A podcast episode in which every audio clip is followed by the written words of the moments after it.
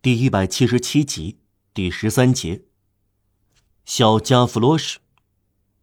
这个故事第二部叙述的事件过了约八九年，在神庙大街和水宫地区，可以注意到一个十一二岁的小男孩，相当准确的实现上文勾画的流浪儿的典型。他嘴上挂着这种年龄的微笑，心灵却并不绝对阴暗和空虚。这个孩子穿着一条大人长裤，但不是他父亲的；他穿着一件女人上衣，但不是他母亲的。有人出于善心给他穿这些破衣烂衫，但他有一个父亲和一个母亲。不过他父亲不想他，他母亲根本不爱他。有父母而成为孤儿，这种孩子值得同情。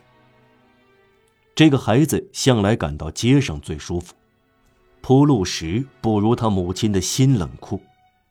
他的双亲一脚把他踢到生活中，他干脆腾飞而起。这个男孩子吵吵闹闹，脸色苍白，敏捷、机警，爱嘲弄人，神态活泼，带有病态。他来来去去，唱歌、赌小钱、掘水沟、偷点东西。但像猫和麻雀一样，只为好玩。别人叫他淘气鬼，他就笑；别人叫他小流氓，他就生气。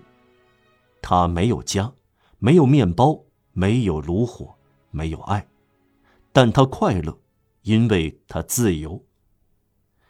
这些可怜的人长大成人后，社会秩序的磨盘几乎总会遇上他们，把他们碾碎。但只要他们还是孩子，因为小到能逃脱。一个小洞便能救下他们。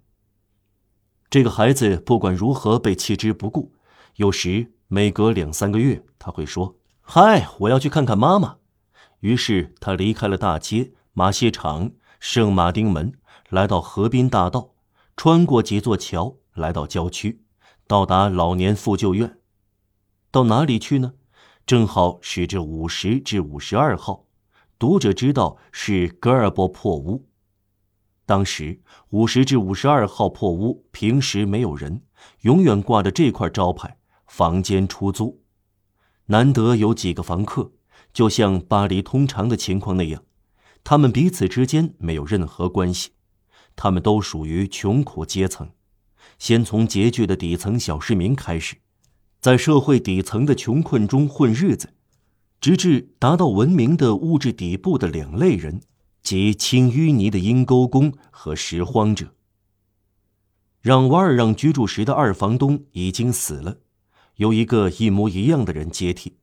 不知哪个哲学家说过：“老女人从不缺乏。”这个新来的老女人名叫布公，她的生平没有值得一提的事，只有那三只鹦鹉的王朝曾相继统治过她的心灵。住在破屋中最悲惨的人是一个四口之家，父亲、母亲和两个已经相当大的女儿，四人挤在一间破屋里。上文已经提过这种单人房间。这个家庭乍一看没有什么特别的，就是一贫如洗。父亲租下房间时自称叫做 Rondlet。他的搬家借用二房东的一句令人难忘的话，就是出奇的像什么也没有搬进来。搬家不久，这个 r o n d l a t 对那个像前任一样，既是看门人又打扫楼梯的女人说：“大妈，呃，要是有人说不定来找一个波兰人或者意大利人，呃，也许西班牙人，那就是我。”这就是那个赤贫的快活小孩的家。他到了家里，看到贫穷、困苦，还有最令人苦恼的是，没有任何笑容。炉膛是冷的，人心是冷的。他进门时，人家问他：“你从哪里来？”他回答：“从街上来。”他走时，人家问他：“你去哪里？”他回答：“到街上去。”他母亲对他说：“你来这里干什么？”这个孩子生活在缺乏亲情之中，如同地窖里长出的苍白小草。他以为这样并不痛苦，也不怨恨任何人。他不太清楚父母亲该是怎样的。再说，他母亲爱的是他的两个姐姐。我们忘了说，在神庙大街，大家管这个小孩子叫小加弗罗什。